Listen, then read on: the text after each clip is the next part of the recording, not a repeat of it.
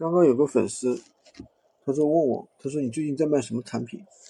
我说就是投影仪啊、打印机啊、呃家具啊这些高利润的产品，东西还不错，一单可以赚个呃三百到五百，对吧？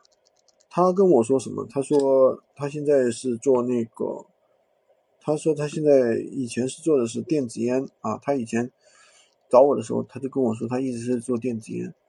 然后呢，我说。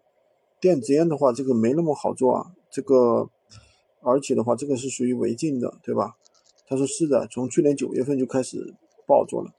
但是以前的话，一个月可以赚个五万是很轻松的。是这些东西的话，在短期内是能赚到钱，赚个三五万是很正常的。但是呢，这种东西怎么说呢？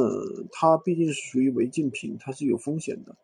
你就会发现它越来越难做，因为什么？它本身是跟平台的规则相抵触的。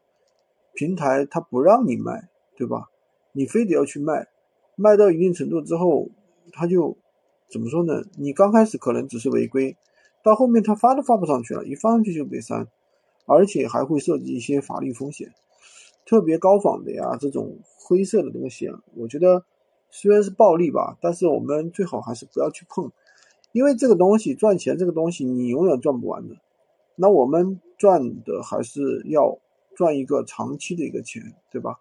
而不是说赚一天的钱，赚一个月的钱。你到底是想赚一年的钱，还是想赚十年的钱，对不对？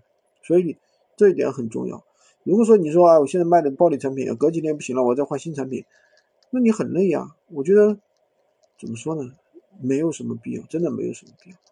喜欢军哥的可以关注我，订阅我的专辑，当然也可以加我的微，在我头像旁边获取闲鱼快速上手笔记。